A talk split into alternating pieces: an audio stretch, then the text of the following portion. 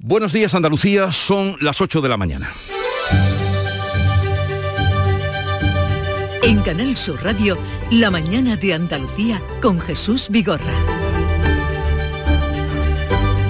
29 de marzo, un día del que se esperan mucho, esperan los sectores más golpeados por la crisis. Hoy vamos a conocer los detalles del plan de choque adelantado ayer por Pedro Sánchez. El gobierno bonificará con 20 céntimos el litro de carburante a todos los consumidores y usuarios, rebaja que podría comenzar a aplicarse a partir del viernes. El plan está dotado con 16.000 millones de euros, contempla limitar la subida de los alquileres al 2% y aumentar un 15% la cuantía del ingreso mínimo vital durante los próximos tres meses. Se esperan también medidas para el sector pesquero que permita a la flota salir a faenar. La Junta ha anunciado que anticipará ayudas a los pescadores andaluces para frenar la crisis de los costes de explotación. ¿Y qué novedades tenemos hoy con respecto a la huelga de la Plataforma de Defensa de Autónomos del Transporte? Pues que va perdiendo fuelle, porque pierde apoyos, pero persisten, aunque hay ya más camiones circulando por las carreteras. Y hoy alcanzaremos el día 34 de la guerra. En unas horas, las delegaciones de Ucrania y Rusia vuelven a sentarse cara a cara en Estambul para intentar un acuerdo de paz. La mañana de Andalucía. Social Energy. La revolución solar ha llegado a Andalucía para ofrecerte la información del tiempo. Hoy los cielos van a seguir nubosos o cubiertos en Andalucía con chubascos que pueden ir acompañados de depósitos de barro y ocasionalmente de alguna tormenta. No se descarta que las precipitaciones lleguen a ser localmente fuertes y persistentes, sobre todo en el entorno de las sierras béticas. Y atención especial al viento de levante fuerte que sigue soplando en el litoral de Almería, donde sigue activo el aviso naranja por fenómenos costeros. Se esperan olas de hasta 4 metros. También sopla con fuerza el viento en el área del estrecho, aunque irá disminuyendo la intensidad y cambiará a poniente a lo largo de la jornada. Bajan las temperaturas mínimas en la mitad occidental, suben las máximas en Cádiz, en Málaga y en Almería, pero bajan esas temperaturas diurnas en las demás provincias andaluzas. Con Social Energy, di no a la subida de la luz y ahorra hasta un 70% en tu factura con nuestras soluciones fotovoltaicas. Aprovecha las subvenciones de Andalucía y pide cita al 955 44 11 11 o en socialenergy.es. Solo primeras marcas y hasta 25 años de garantía. La revolución solar es Social Energy. Vamos a conocer ahora cuál es la situación del tráfico en Andalucía. Conectamos con la DGT, desde donde nos atiende Alfonso Martínez. Buenos días. Buenos días. Hasta ahora en la red de carreteras de Andalucía les vamos a pedir tengan precaución. Hay circulación lenta en la 7 en Viator en ambos sentidos. También en Cádiz de entrada por la CA33 en Arenal de la Carraca. En Córdoba en la 4 en el entorno del Arcángel en dirección Madrid. Y en Málaga en la 7 en Benagalbón y la Cala del Moral en este caso en sentido a la capital malacitana. Hay complicaciones además en eh, el entorno de la A7 en el Rincón de la Victoria, también en sentido a Málaga y en Sevilla, en la A49 en dirección a la capital hispalense a su paso por Camas hasta Bormujos. También tengan especial precaución de entrada en la 376 en el entorno de Dos Hermanas y en la ronda S30 en varios tramos. Especial cuidado en el puente del Centenario en ambos sentidos. Dias. Ahora Eurojackpot, el mega sorteo europeo de la 11, es más millonario que nunca. Porque cada martes y viernes por solo 2 euros hay botes de hasta 120 millones. Y tan tatara millonario, porque si te toca el Eurojackpot, no solo te haces millonario tú, también tus hijos, y los hijos de tus hijos, y los hijos de los hijos de tus hijos. Compra ya tu Eurojackpot de la 11. Millonario por los siglos de los siglos. A todos los que jugáis a la 11, bien jugado. Juega responsablemente y solo si eres mayor de edad. La mañana de Andalucía con Jesús Bigorra. Noticias. Ya conocemos y se lo venimos contando esta mañana algunas de las medidas que aprobará hoy el Consejo de Ministros dentro del Plan Nacional de Respuesta a la Guerra de Ucrania. Esta es la más destacada, que habrá bonificaciones de 20 céntimos por litro de combustible para toda la población y no solo para los transportistas. Además, se limitará la subida de los alquileres a un 2% y se aumentará el 15%, en un 15%, la ayuda del ingreso mínimo vital. Carmen Rodríguez Garzón. Sí, son medidas que avanzaba este pasado lunes el presidente del gobierno Pedro Sánchez, que se van a aplicar a partir del viernes, del 1 de abril, y hasta el 30 de junio en principio. Un plan que suma 10.000 millones en créditos ICO para las empresas y otros 6.000 millones en ayudas y rebajas de impuestos. En la rebaja de 20 céntimos en el precio del litro de carburante, el Ejecutivo va a asumir 15, 15 céntimos, los cinco restantes las petroleras. Además, el ingreso mínimo vital se incrementa en un 15%, los alquileres no podrán subir, como contabas, más de un 2% y habrá además un mecanismo excepcional para que las empresas recurran a los ERTES, a los expedientes de regulación temporal de empleo y no al despido. A la espera de que se pueda aplicar, además, el tope al precio del gas que debe avalar Bruselas, 600.000 familias más se van a beneficiar del bono eléctrico. Un plan, decía Sánchez, con el que se pretende, pretende el Ejecutivo proteger a los más débiles, también preservar en lo, en lo posible la recuperación económica tras la pandemia. Pero para poder sacarlo adelante necesita el aval del Congreso y por eso hacía este llamamiento a la unidad. ¿Qué más tiene que ocurrir para que respondamos unidos? ¿Qué más tiene que suceder para dejar de lado las rencillas, los sectarismos y sumar fuerzas? Esa es la política que va a desplegar el gobierno. La política de la unidad, la política de la determinación y la política de la justicia. Desde Unidas Podemos, la vicepresidenta y ministra de Trabajo, Yolanda Díaz, se ha mostrado satisfecha porque considera que la situación se aborda desde el gobierno con medidas eficaces dirigidas a los más vulnerables. En este sentido, como han visto, no habrá una bajada generalizada de impuestos, sino que estos serán efectivamente dirigidos a los colectivos, empresas y personas que más lo necesiten de manera singular en materia energética. Pues precisamente el que va a ser en unos días, el líder del Partido Popular, Alberto Núñez Feijó, condiciona su apoyo al gobierno a que se recoja una bajada de impuestos. No vemos el compromiso de la bajada de impuestos que habíamos asumido en la conferencia de presidentes en La Palma. No está, al menos no está en la documentación que es conocida a través de ustedes, de los medios de comunicación. Jorge Bouchade de Vox dice que no se fían del gobierno y pide seguir con las manifestaciones en la calle ni siquiera sabemos cuándo se van a hacer. No nos creemos a este gobierno, un gobierno que ha arruinado a la nación. Y desde Andalucía, el presidente de la Junta ha pedido a Pedro Sánchez que aborde el plan con la máxima transparencia. Sí, le pide transparencia, también diálogo con todos los partidos y con los sectores implicados. Juanma Moreno le reclama además más reposo en decisiones como ese límite a las eh, revisiones de los precios de alquiler. Creo que a veces se cae por parte de este gobierno en la improvisación. Y la improvisación es de todas las iniciativas que puede hacer un gobierno es la peor. Las cosas se tienen que planificar, se tienen que organizar y se tienen que ejecutar con criterios claros, con transparencia y con diálogo con los sectores implicados los sectores implicados. Pues también generan dudas las medidas en el sector inmobiliario y en el de las gasolineras que advierten de que muchas estaciones de servicio, las pequeñas y medianas, no podrán asumir esos descuentos de 20 céntimos por litro anunciados ya por el gobierno. Vamos a saludar a Jorge de Benito, es presidente de la Confederación Española de Estaciones de Servicio. Buenos días, señor de Benito. Hola, buenos días. ¿Tienen ustedes algo más de información de lo que sabemos de esa rebaja, cómo se va a aplicar, cómo se va a hacer en las gasolineras? Bueno, eh, nosotros ayer tuvimos una asamblea general a primera hora de la mañana porque, claro, no teníamos absolutamente ninguna información y al final acordamos unánimemente por la asamblea solicitar al gobierno pues que con la mayor rapidez posible pues nos explicase cuál iba a ser el mecanismo de ejecución del descuento generalizado de los, carburantes.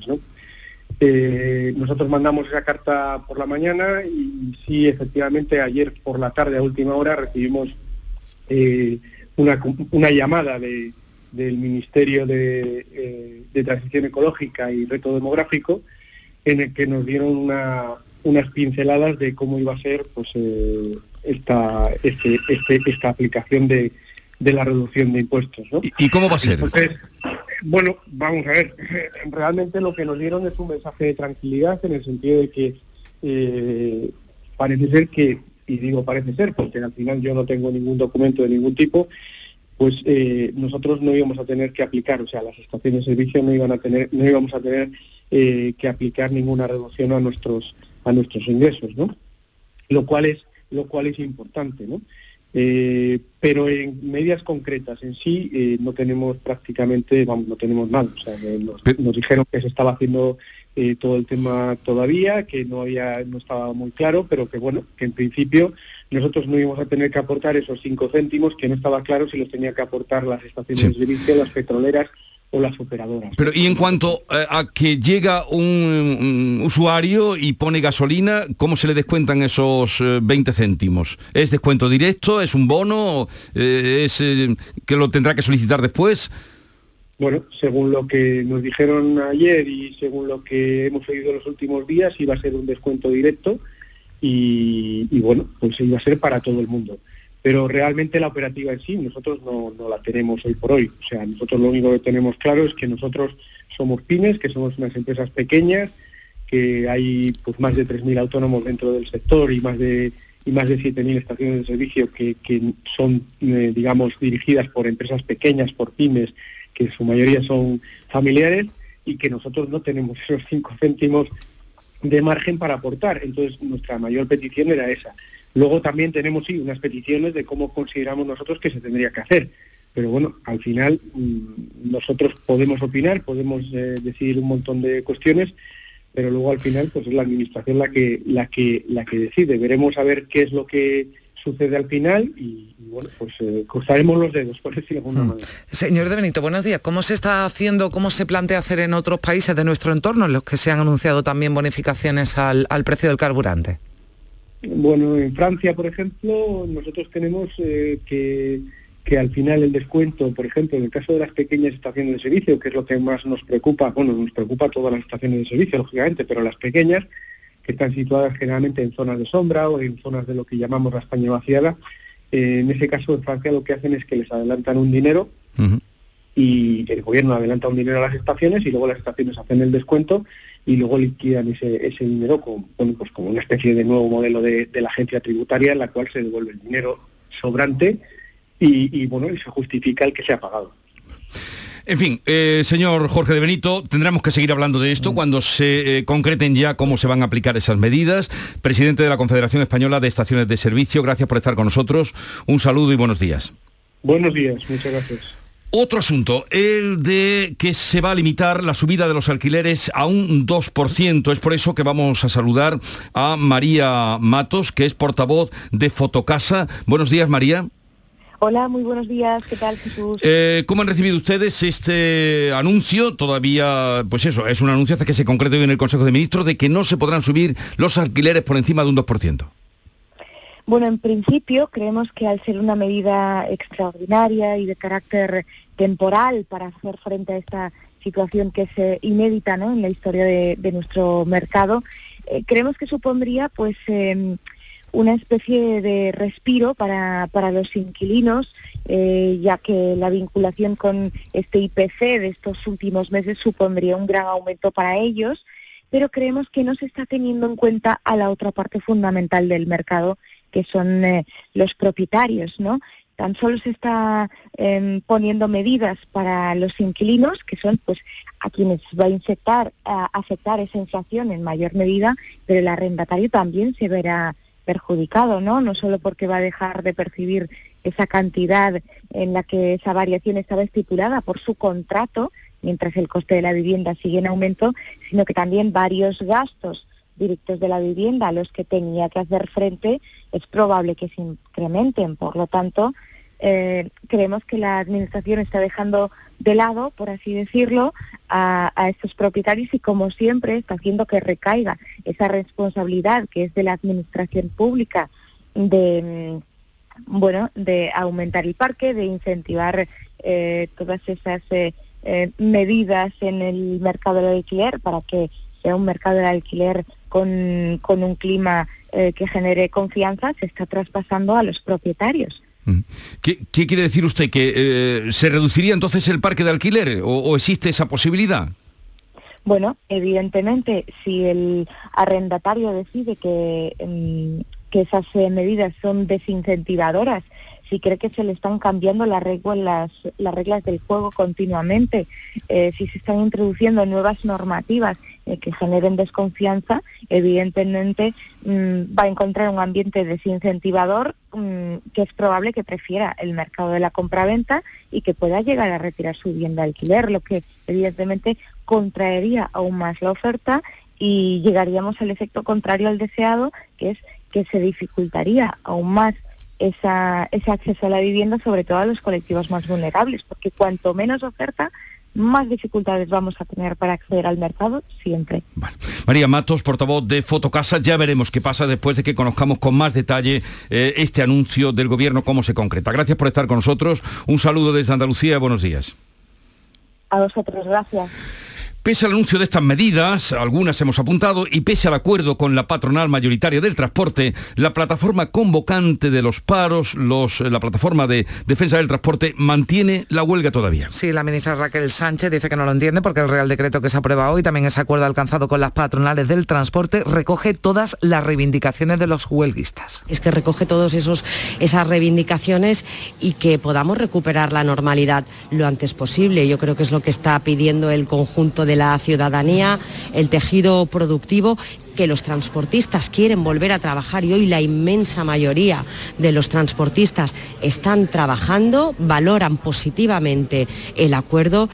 Manuel Hernández, el presidente de la plataforma, reconoce que ya no se está apoyando de forma tan contundente la movilización, lo atribuye a las presiones, dice que están sufriendo los transportistas por parte de los cargadores. Hernández les pide que no tiren la toalla, asegura que cada día está más cerca de conseguir sus reivindicaciones. No estamos locos, no vamos a arrancar a los precios de mercado que hay, ni nos vamos a creer que nos van a dar lo que luego no nos van a dar con estos costes tan desorbitados y con ese porcentaje descomunal por encima de lo que de verdad se puede digerir con los precios de transporte que tenemos. El presidente de la Asociación de Trabajadores Autónomos de ATA, Lorenzo Amor, asegura que el 95% de los transportistas autónomos están trabajando. También espera que después del acuerdo alcanzado el viernes con las patronales y el gobierno se permita trabajar al que quiera. Hoy el 95% de los 207.000 autónomos del transporte que hay en España están trabajando. Y creo que esto es lo importante. Y espero que, como ha ocurrido hace un rato en la, la ronda litoral de Barcelona, donde 40 personas la han cortado, esto no ocurra. Y dejemos trabajar al que quiere trabajar. Pues tendremos ocasión de saber más, abundar en este tema, porque Lorenzo Amor estará con nosotros a partir de las 9 de la mañana, el presidente de los autónomos. Y advierten también desde la Junta que esta huelga, la del transporte, puede provocar una caída del PIB andaluz hasta de un 2,6%. Sí, así lo dice la consejera de Empleo Rocío Blanco, que espera además que las medidas que va a aprobar, que va a concretar ya hoy el Gobierno en el Consejo de Ministros puedan frenar la presentación de los ERTES por la huelga del transporte. Calcula que casi medio millar de empresas podrían recurrir a ellos. Vamos a ver si esas medidas consiguen en, alguna forma pues relativizar y ralentizar la, entrada de ERTES que ya nos habían anunciado la semana pasada que podían provocar unas 400 empresas eh, a nivel de, de Andalucía. Pues ya ven, en Córdoba dos empresas de la construcción han presentado ya ERTES y se han paralizado dos obras importantes, la del Palacio de Congresos y la de la futura Biblioteca del Estado. Desde Córdoba, Antonio Postigo. Y no solo van a ser la, única que se prevén, porque incluso en el sector de la madera se prevé una avalancha de ERTE esta semana de continuar esta situación, aunque la Junta Andalucía dice que no maneja retrasos sobre la finalización prevista de estas obras. Y en cuanto a la eh, situación en la provincia, una de las empresas, Pastas Gallo, en contra de lo previsto inicialmente, continúa con su actividad gracias al aumento progresivo de la afluencia de camiones que ha registrado y que va a dar salida aparte de la mercancía acumulada. En Málaga, 30 millones de kilos de trigo se encuentran en un barco sin poder ser descargados por la huelga de transporte. María Ibáñez. Pues desde que se inició la huelga del transporte aquí en el puerto de la capital no se ha descargado ninguna mercancía, Jesús. Ahora son los 30 millones de kilos de trigo, pero hace unos días un cargamento de cemento y otro de soja, por ejemplo, que tuvo que ser ese cargamento de soja desviado a Puerto de Marruecos. El medio centenar de camioneros del puerto secunda los paros porque dicen no quieren trabajar a pérdidas como ocurre ahora. Es lo que nos contaba el coordinador de estos camioneros, Pedro Zarza. Eh, yo entiendo de que, de que no se ha querido firmar ese compromiso, no sé por los motivos, y eso ha llevado a la desconfianza de la plataforma de creer de, que no se va a firmar en, en esos tres meses o, en un futuro. En Málaga, la plataforma en defensa del transporte convocante aseguran que siguen en paro y solo han vuelto a trabajar por las presiones. Ya no hay marcha lenta ni piquetes informativos porque aseguran la policía apenas lo permite. La flota pesquera cumple una semana amarrada a puerto, también pendientes de lo que apruebe hoy el Consejo de Ministros para decidir si salen o no a faenar y del encuentro que van a mantener con el nuevo, de nuevo, este encuentro con el ministro de Agricultura y Pesca, Luis Planas. Sí, además la Junta de Andalucía ya ha anunciado que va a anticipar ayudas a los pescadores andaluces para frenar la crisis por el incremento de la energía y combustible. Se van a aprobar en el Consejo de Gobierno de hoy medidas excepcionales como adelantos del 75% para las ayudas por paradas temporales. Van a recibirlas en el momento que se publique la resolución y también anticipo de ayudas que se suman al eximente del pago de las tasas portuarias y pesqueras durante tres meses. El paro de la flota está haciendo mella ya en pueblos del litoral onubense. Sonia Vela. Los pueblos marineros ya están notando los perjuicios económicos derivados de este paro del sector que en Huelva cumple dos semanas porque la mayoría amarraba a puerto sus barcos mucho antes de que comenzara la huelga. Además, buena parte de estas embarcaciones, las de cerco, venían de una parada biológica de dos meses, mientras los pescadores están expectantes ante el encuentro de hoy con el ministro Luis Planas, lo subraya el presidente de la Federación Andaluza de Cofradías de Pescadores, Manuel Fernández. Yo voy muy esperanzado que las propuestas sean aceptables y, y podamos iniciar la pesquería. Si no fuera así, eh, desde un principio hubiéramos, hubiéramos montado a nivel nacional pues las consiguientes manifestaciones. De esta reunión depende el futuro próximo de las 300 embarcaciones pesqueras de la provincia de Huelva, en las que trabajan 2.000 marineros de Punta Umbría, Isla Cristina, Lepe y Ayamonte. Y hoy, día 34 de la guerra, se retoman las negociaciones entre Rusia y Ucrania en Turquía con el presidente Erdogan como anfitrión y mediador. El presidente ucraniano ya ha dicho que está dispuesto a declarar a su país neutral y no nuclear a cambio de seguridad y el ministro de Exteriores ruso, Sergei Lavrov, ha expresado un optimismo moderado de cara a esa nueva cita. Sobre la mesa, dos puntos prioritarios, el alto el fuego, también la distribución de la ayuda humanitaria. Lo que no contempla todavía el Kremlin es un encuentro entre Zelensky y Putin. Dice Lavrov que antes hay que cerrar puntos clave de las negociaciones. La ONU, entre tanto, ha nombrado a un mediador, al jefe humanitario de Naciones Unidas, Martin Griffith, que ya ha establecido contactos con las partes y la ministra de Defensa, aquí en España, Margarita Robles, ha insistido en el compromiso de España con Ucrania. Ya un avión del ejército realizaba este lunes un nuevo envío de material defensivo, va a traer a nuestro país refugiados y niños huérfanos y hoy sale otro avión a Ucrania con una ambulancia y con material sanitario. Pone de relieve ese, ese compromiso humanitario de España. Mañana saldrá otro avión A400 para llevar una ambulancia eh, blindada junto con material médico y traerá también refugiados. Son las 8.22 minutos de la mañana, sintonizan Canal Sur Radio. Sofía, ¿sabes que el curso que viene empieza el cole de mayores? ¿Estás contenta? Sí, papi, ya soy grande. Del 1 al 31 de marzo está abierto el plazo de escolarización para el curso 2022-2023 de segundo ciclo de educación infantil, primaria, ESO, bachillerato y educación especial. Seguimos avanzando en el compromiso por una educación de calidad. Por eso puedes confiar en la educación de Andalucía. Infórmate en el portal de la escolarización y en la APP y Escolariza, Junta de Andalucía. 92 Asamblea del Club de Oro de la Mesa Andaluza. Días 3 y 4 de abril en el restaurante Jardines Las Conchas, en la ciudad de Baza, Granada. El Club de Oro de la Mesa Andaluza es una de las más importantes asociaciones de restaurantes en Andalucía. Un colectivo con 24 de los mejores establecimientos andaluces de sobrado prestigio, repartidos por las 8 provincias. Infórmese en comarrestaurantes.com. La mañana de Andalucía con Jesús Bigorra. Noticias. Seguimos contándole la actualidad de este día. La Junta va a publicar hoy una guía de recomendaciones de cara a la Semana Santa tras los cambios en el control de la pandemia. Recordamos que desde este lunes los positivos asintomáticos o leves no están obligados a guardar cuarentenas, ya no se hacen pruebas diagnósticas a la población en general y se ofrecen los datos de la pandemia solo martes y viernes. Hoy se van a actualizar aquí en Andalucía y también por parte del Ministerio de Sanidad. Pero pese a todo, el consejero de Salud, Jesús Aguirre, pide precaución de cara a la primavera. Aprobaremos, se llevará eh, un protocolo de recomendaciones de cara no solamente a, a, Semana Santa, sino también el plan Romero, fiesta, una serie de protocolos para intentar entre todos ser lo más prudentes posible para evitar la diseminación eh, del virus.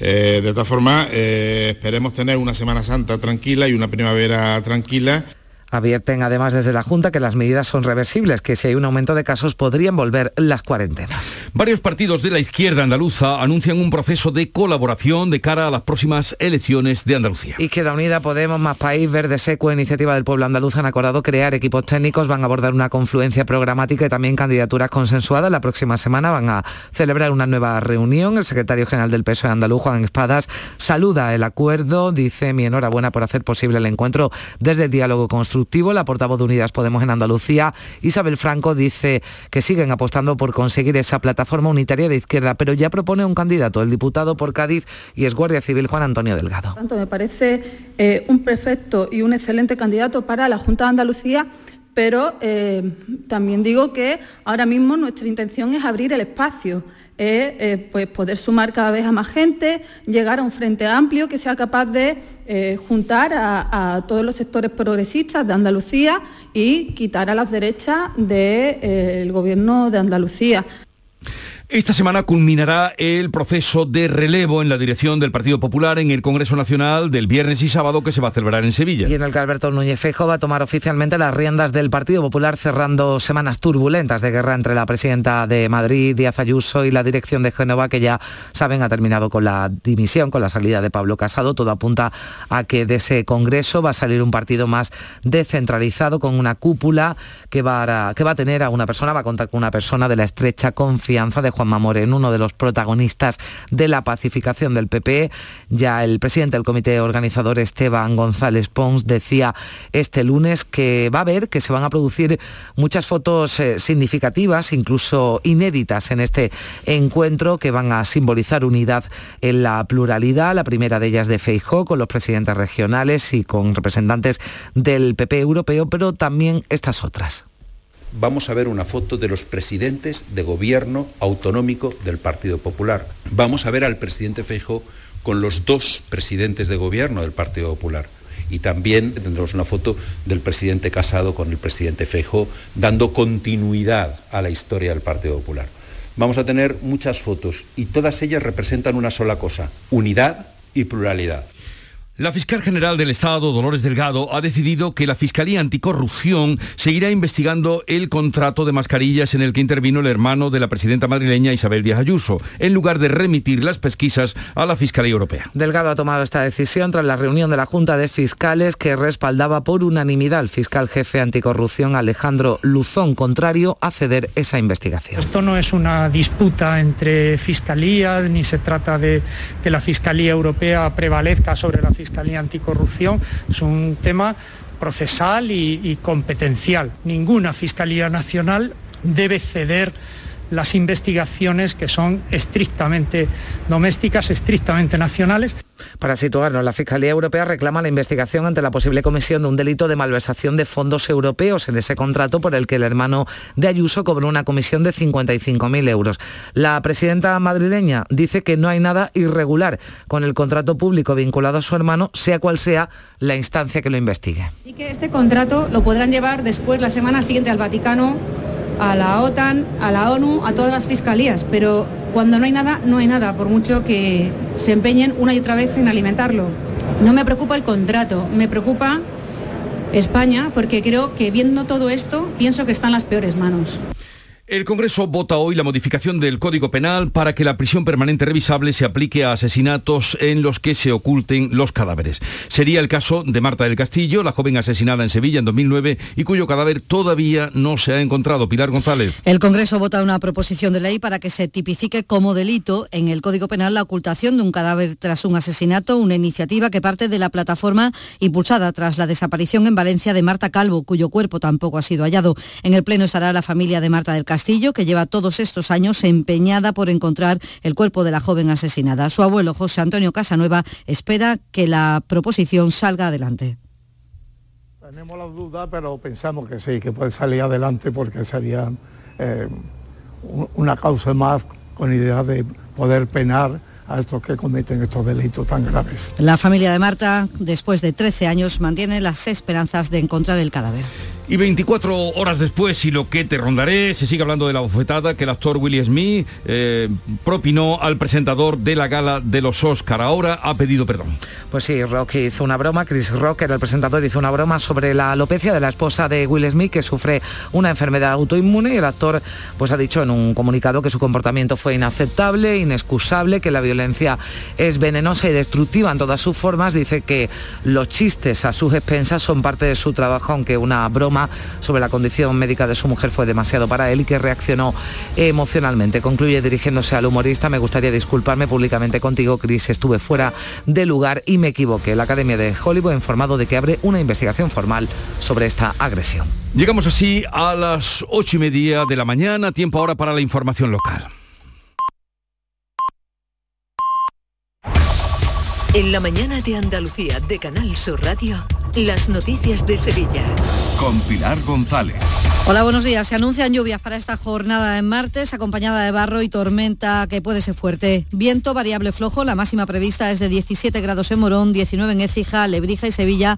A esta hora tenemos 14 grados en la capital. En la carretera hay retenciones en la entrada a la ciudad por la 49 de un kilómetro, uno en el Centenario sentido Huelva y dos en el nudo de la Gota de Leche sentido Ronda Urbana Norte. En el interior, tráfico intenso en la entrada por el Alamillo, Puente de las Delicias, Avenida de Andalucía, Avenida de la Palmera, también en Torneo sentido Barqueta y en la Ronda Urbana Norte en ambos sentidos.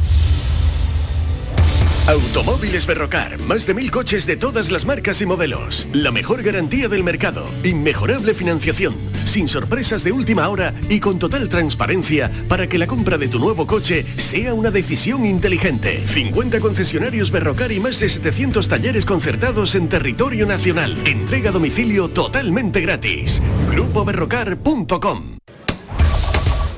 Este año sí salimos. Cada noche, a las 10, Canal Sur Radio te acerca a la Semana Santa. El llamador. Este año también en Spotify. Los transportistas que siguen en huelga han seguido esta madrugada con sus acciones de protesta hasta el punto que han cortado con neumáticos ardiendo el carril izquierdo de la AP4 en sentido Cádiz. Camioneros que pasaban por el lugar lo contaban al Club de los Primeros de Canal Sur Radio. La A4 de las cabezas a los palacios hay una fila en los dos sentidos, una fila ardiendo de ruedas, pero le han metido fuego a ruedas. Sí que la, la autopista dirección Cádiz en el kilómetro 34 han metido fuego ahí a una goma, ¿vale? Está tráfico y está el carril izquierdo cortado. Pues pasada las 5 de la mañana se restablecía lo la normalidad y los neumáticos eran retirados. Una anciana de 80 años y enferma de Alzheimer ha sido rescatada de la cornisa de un sexto piso cuando estaba sentada con las piernas colgando en el vacío hacia afuera, en el barrio de San Diego, en Sevilla Capital. Los bomberos la han ayudado mientras los familiares la sujetaban. Ha resultado ilesa, ya no recuerda lo ocurrido y los testigos aplaudían a los agentes cuando lograron introducirla en la casa a través de la ventana. Este era el momento. Son 20 metros. El Congreso de los Diputados vota esta tarde la posibilidad de modificar el Código Penal para que la prisión permanente revisable se aplique a asesinatos en los que se oculten los cadáveres. La familia de Marta del Castillo estará en el Pleno. Su abuelo, José Antonio Casanueva, espera que salga adelante. Tenemos la duda, pero pensamos que sí, que puede salir adelante porque sería eh, una causa más con idea de poder penar a estos que cometen estos delitos tan graves. Los caseteros se reúnen hoy para abordar la posibilidad de hacer una huelga la próxima feria de abril. Estos trabajadores autónomos aseguran que no encuentran personal para trabajar durante la feria, a lo que se une la entrada en vigor el próximo viernes de la nueva reforma laboral que impide alargar las jornadas. Aún así, el delegado de Fiestas Mayores del Ayuntamiento de la capital, Juan Carlos Cabrera, espera que finalmente el conflicto se solucione y no haya problemas. Yo soy optimista, estamos hablando de un nicho de empleo, un nicho de productividad yo por lo tanto espero que efectivamente, comprendiendo esas dificultades, yo espero que sí, yo soy optimista, que habrá soluciones y que llegaremos a tener todas las casetas con los caseteros, con los profesionales de la hostelería. La Gerencia de Urbanismo del Ayuntamiento de la ciudad tiene previsto aprobar hoy 386 licencias para nuevos pisos, la mayoría de ellos en Sevilla Este y en Hacienda El Rosario. Y Urbanismo también aprueba la redacción del proyecto de la segunda fase de las obras para transformar la antigua iglesia del convento de San Laureano en el centro la ciudad. Deportes, Nuria Gaciño, buenos días. Buenos días. Finalmente el Betis no ha acudido al comité de apelación, así que el próximo domingo ante Osasuna Fekir cumplirá su segundo y último partido de sanción. También el domingo juega el Sevilla, lo hará en el Camp Nou a las 9 de la noche. En la vuelta a los entrenamientos las principales novedades han sido Diego Carlos y Requi, que ya se ejercitan con el resto del grupo. De momento sin la incorporación de ningún internacional a la espera de ver la evolución de Dilani, que se lesionó con Dinamarca. Y les contamos también en tribunales que hoy la audiencia juzga a tres hombres acusados de robar en diferentes establecimientos públicos de la capital, una tienda en la calle Sierpes o un bar en Mateos Gago. Y que la ruta aérea entre Sevilla y Almería aumenta a partir del viernes con más conexiones. Serán de 6 a 8 pasamos. También habrá aviones los jueves. A esta hora 14 grados en Guillena, también en Hora del Río, 13 en el Madroño, 14 en Sevilla.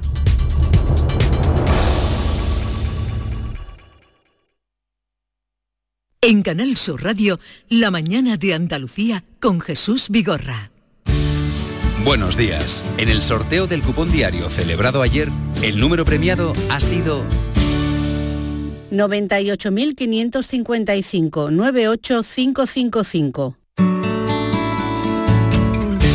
Asimismo, el número de serie correspondiente a la paga, premiado con 3.000 euros al mes durante 25 años, ha sido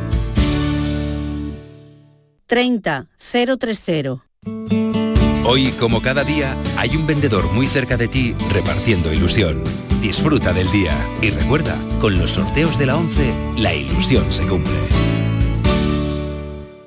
Aquadeus, ahora más cerca de ti, procedente del manantial Sierra Nevada, un agua excepcional en sabor, de mineralización débil que nace en tu región. Aquadeus Sierra Nevada es ideal para hidratar a toda la familia y no olvides tirar tu botella al contenedor amarillo. Aquadeus, fuente de vida, ahora también en Andalucía. Información, cercanía, diversión. Así es la tarde de Canal Sur Radio con Mariló Maldonado. Tu programa de radio de las tardes en Andalucía. Con toda la actualidad y las historias que más te interesan. La tarde de Canal Sur Radio con Mariló Maldonado. De lunes a viernes desde las 3 de la tarde. Quédate en Canal Sur Radio. La radio de Andalucía. En Andalucía, el agua es nuestra prioridad. Más transparencia con el Pacto Andaluz por el Agua. Más de 300 actuaciones impulsando la depuración. Más inversión en la restauración de cauces y modernización de presas. Más claro que el agua. Consejería de Agricultura, Ganadería, Pesca y Desarrollo Sostenible. Junta de Andalucía. Buenos días. En el sorteo de mi día de la 11 de ayer, la fecha ganadora ha sido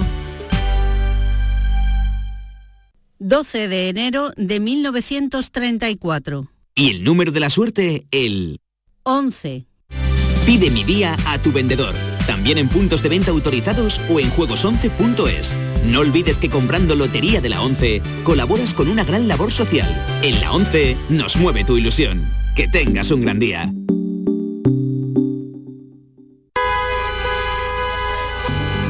Con tu coche, no te líes. Conmigo te mueves seguro, eres puntual, ahorras, llegas donde quieras y contaminas menos. Transporte público de Andalucía, seguro, económico y sostenible.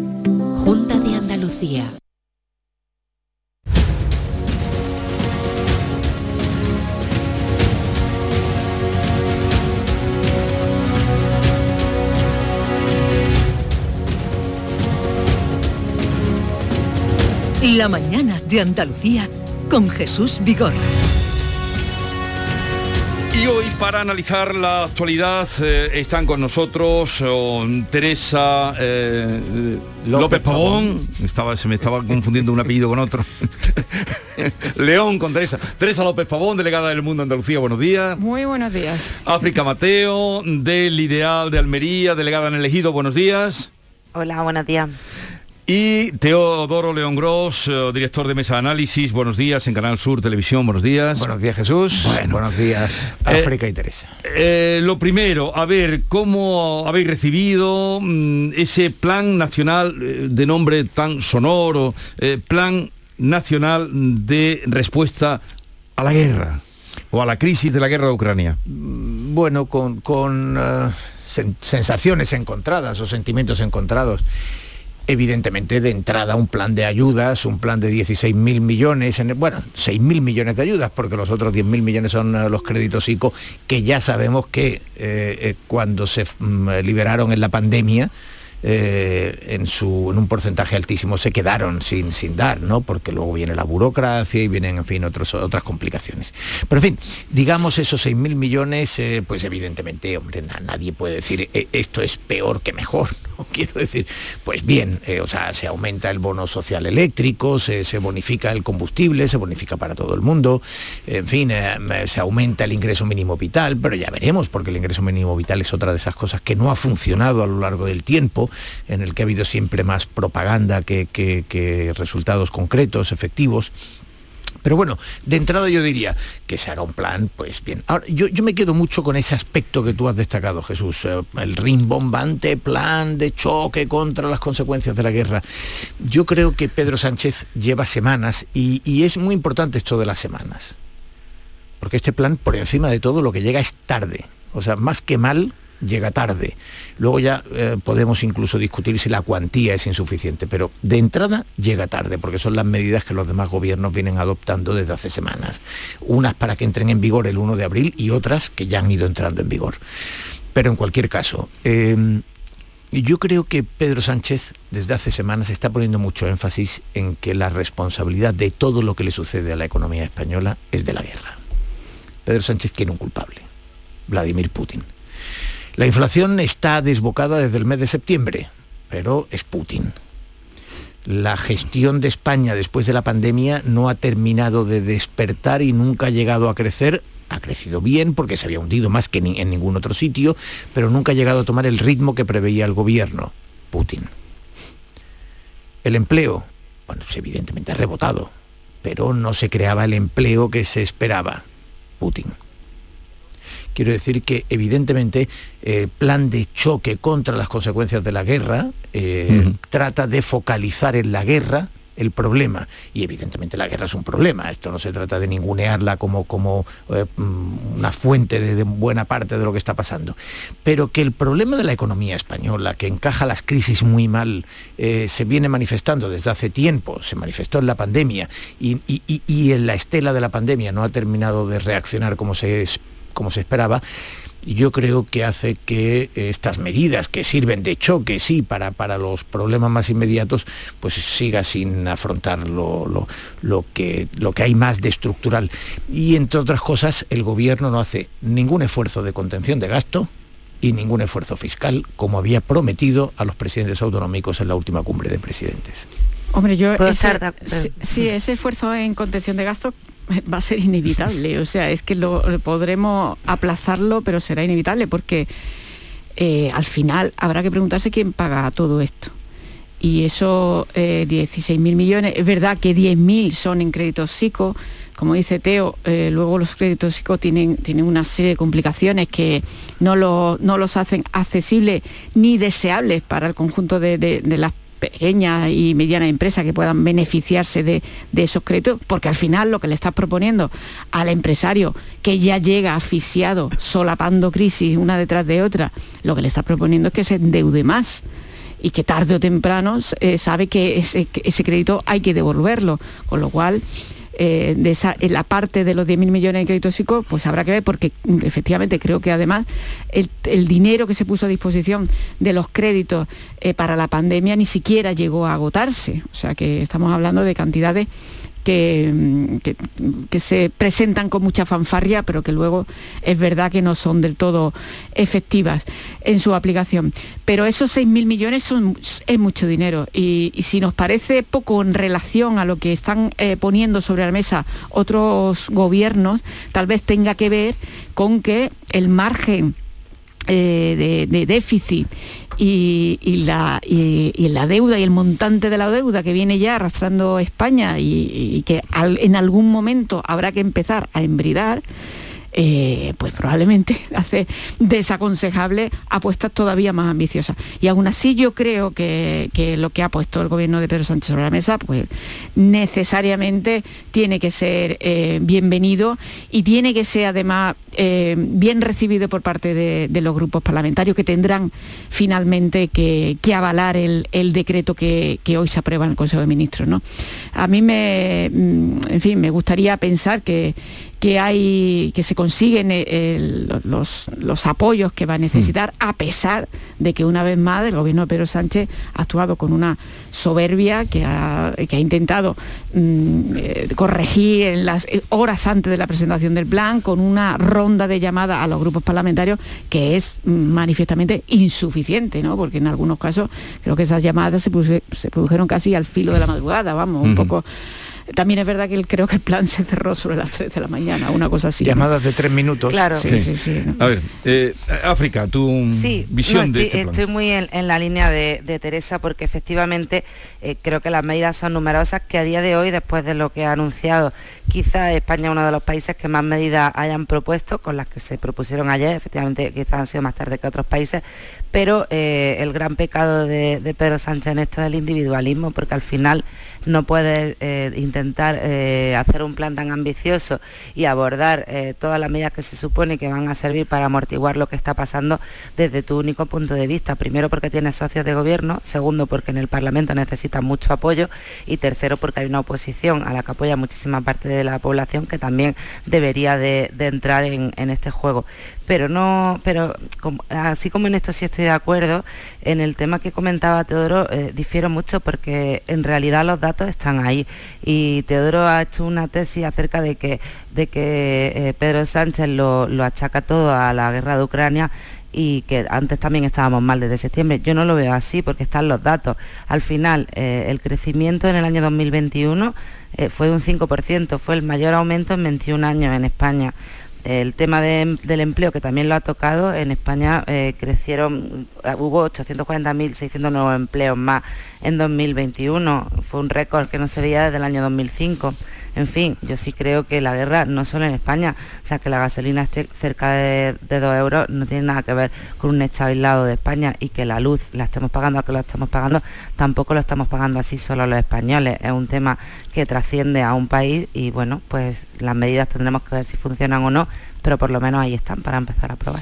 Sí, pero la, la- la inflación sí que la veníamos arrastrando y ahí, y ahí probablemente la situación en, en Europa era, era bien distinta, ¿no? De- bueno, y nosotros, Estados Unidos y todos los países y también, la inflación, estamos en números muy similares a los del resto de Europa y sobre todo a, incluso a otros continentes como Estados Unidos. No, y más allá de la inflación, esto, inflación esto que enorme. comenta África complacientemente, eh, yo creo que claro, es decir, si, si eres el país que más se desploma durante la Mm. pandemia, si el PIB se hunde, en fin, estratosféricamente, pues hombre, que después crezca cinco puntos, rebote. que, de- que después crezca cinco puntos, pues mira, está bien, solo que el gobierno había previsto dos puntos más, eh, eh, pero bueno, eh, es decir, no se cumplieron ni siquiera las previsiones del gobierno, que, que tampoco eran de recuperación, porque España es el país que más se hundió y el que más va a tardar en salir, que, ese que eso es de lo que estamos hablando. Y, y, ojo, ningún motivo para celebrarlo, ¿eh? es decir, eh, esto es, una, esto es un catastrófico para todos y, y- y tiene consecuencias eh, estructurales.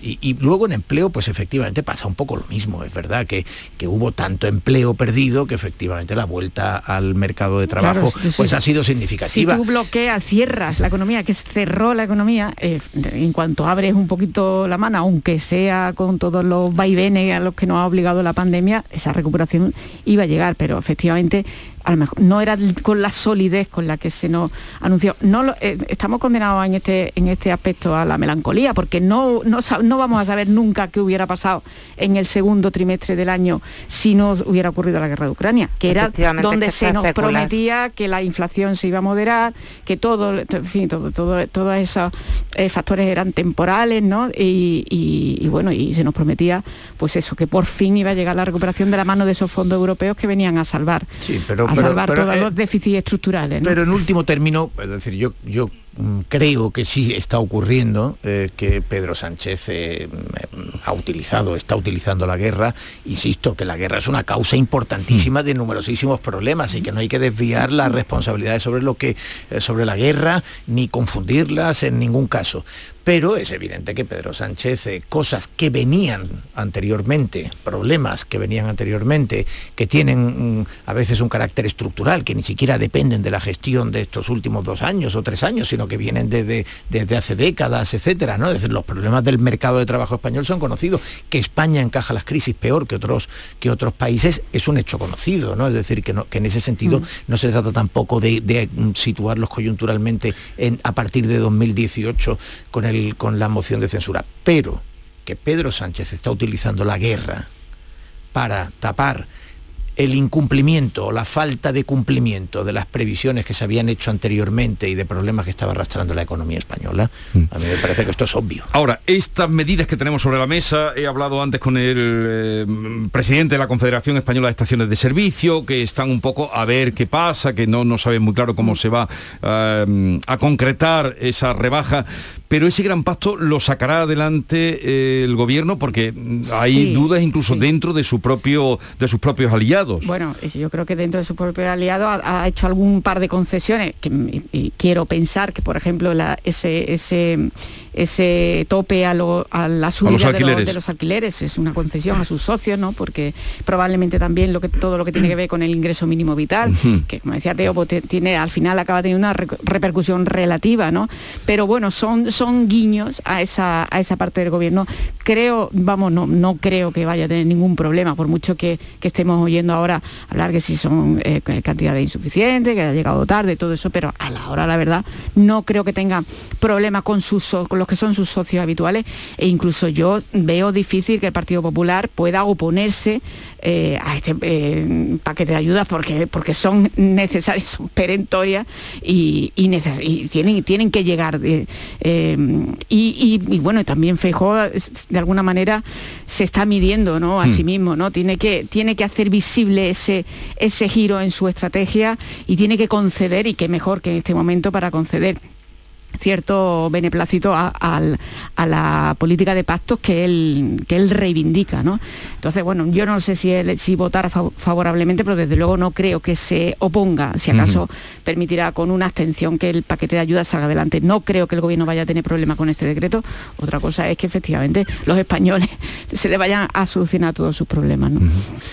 Sí, Y además porque tampoco son medidas tan creativas ni ingeniosas, no dejan de ser medidas muy similares a las que se han adoptado en otros sitios, entonces mm, tampoco tendría sentido que son es un paquete que trae dinero y, y, bueno, pues esto es lo que hay, o sea, tampoco... Sí, eh, el Partido Popular pondrá el acento en la Muy rebaja de impuestos La que rebaja no de se ha impuestos, no, ya han empezado. que lo prometida, claro. Sí, ya han salido Lo- pidiéndola. Sí, lo cual, lo cual es bastante lógico, porque entre otras cosas Se le prometió. No, no la están pidiendo ahora, sino que la negociaron, la comprometió el gobierno y volvieron de las palmas diciendo que estaban satisfechos porque el gobierno se había comprometido a bajar impuestos.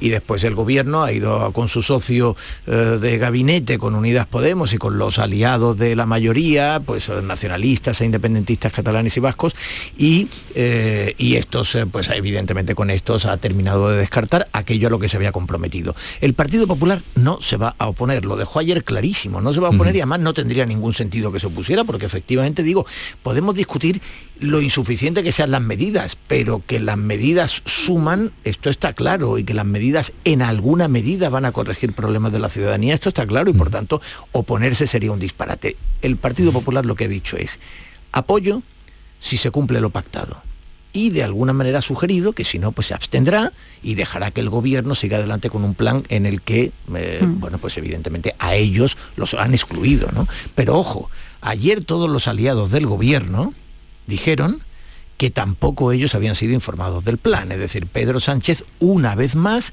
prefirió hurtarle al Congreso el debate o digámoslo de otra manera, ahorrarse el debate, es decir, tener que escuchar críticas y presentó el plan en una conferencia donde solo le esperaban aplausos.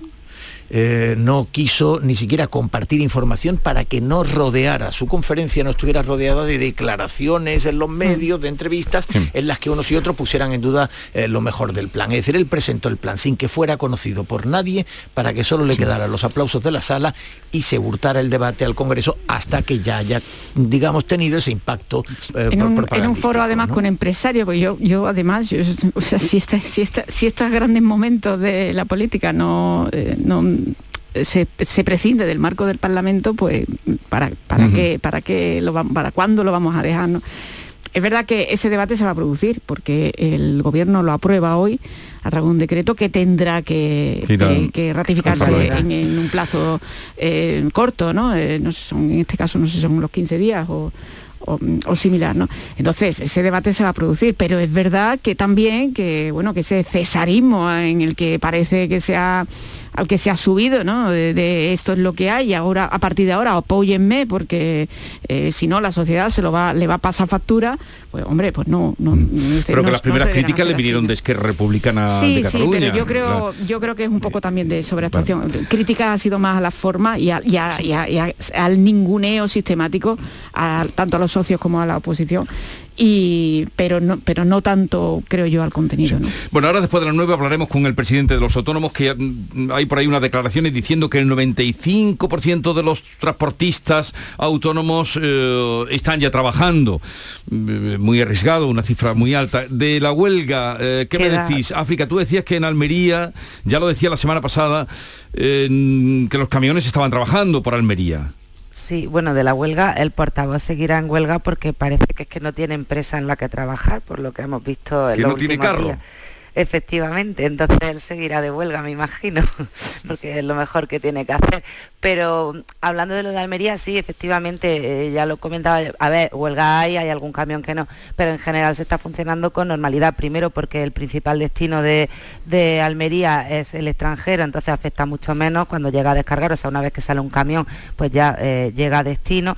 Y también porque en Almería, un mes antes de que todo esto estallase, pues las propias, las propias empresas de transporte y las propias comercializadoras de, hortalizas decidieron ofrecer una solución y por cuenta propia, eh, bueno, pues más o menos establecieron unos precios que oscilan entre 150 y 200 euros más de porte, eh, por cada porte de, ida cuando es dentro de España y entre 350 y 500 cuando es en el extranjero.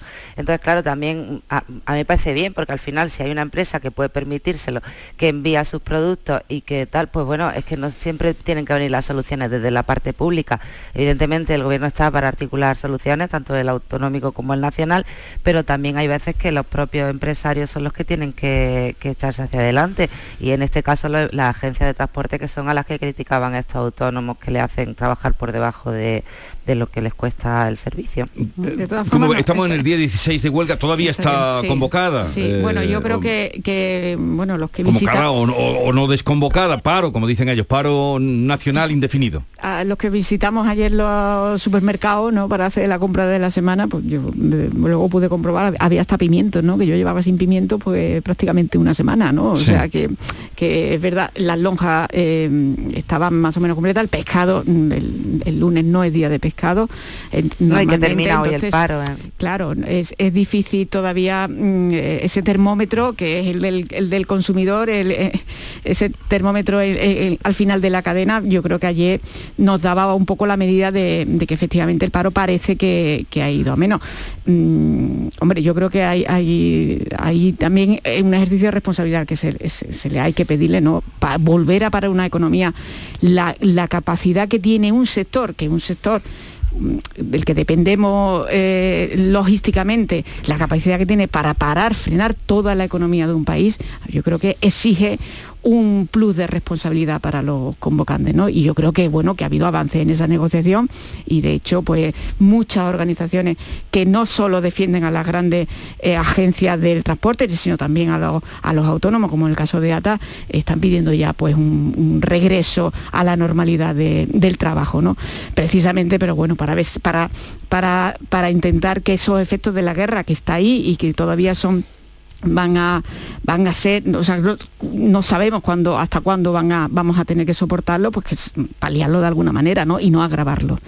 Sí ¿Tú crees que está desactivada ya mm, yo creo que está casi desactivada. Eh, veremos a ver eh, eh, yo creo que aquí de fondo hay algo más allá de los evidentísimos errores que ha cometido el gobierno, que en fin, que digamos, alcanzan hasta el viernes pasado cuando la ministra todavía insiste en despreciar a los convocantes del paro y se reúne con, con quienes eh, no habían parado y finalmente por la tarde tiene que recibirles, pero recibirles, claro, Manuel Hernández. después de ese desdén, sí, que, que efectivamente, pues como dice África, le pasa a Manuel Hernández como a casi todos los convocantes de las huelgas, que son liberados sindicalmente y que no, y que no están trabajando, pero bueno, sean de comisiones de UGT o, de estas plataformas, ¿no? Eh, Pero bueno, eso es, desgraciadamente, eso es un... Sí, pero ha tenido la virtud de, de- de- de mostrarnos lo que desconocíamos, por lo menos yo, de cómo Sí. funciona el Sí, sector. yo creo ¿no? que hay, yo creo que hay tiene- una cosa importantísima, Teresa. Es decir, yo creo que lo que todo el mundo entiende es que no se puede trabajar a pérdidas. A mí eso me parece eh, que requiere un ejercicio, es decir, igual que, se le- que hay que pedirles a ellos un ejercicio de responsabilidad, que no pueden paralizar completamente la economía, que no pueden paralizar a otros sectores que hemos visto, que, ojo, que han tenido una enorme solidaridad por parte del agropecuario, del pesquero, sí, sí. etcétera, que han entendido, sí, sí. porque, porque Y- y de la además población, porque eh, que además cuando- les pasa lo mismo, porque, porque efectivamente ellos no sacan los barcos porque les sale también a pérdidas y, y veremos hoy, en fin, cómo, cómo reciben las medidas que anunciará, que anunciará eh, planas. Pero para, para el sector pesquero específico. Pero lo que está claro, digo, más allá de que tiene que reactivarse eh, efectivamente, es que trabajar a pérdidas es, eh, es inaceptable. África contaba que las empresas en Almería, pues ellas se han involucrado. ¿Qué pasa en el resto de empresas y en el resto del país? Ahora continuamos porque llegan las 9 de la mañana y seguimos con África Mateo, Teresa López Pavón y Teodoro León Gros.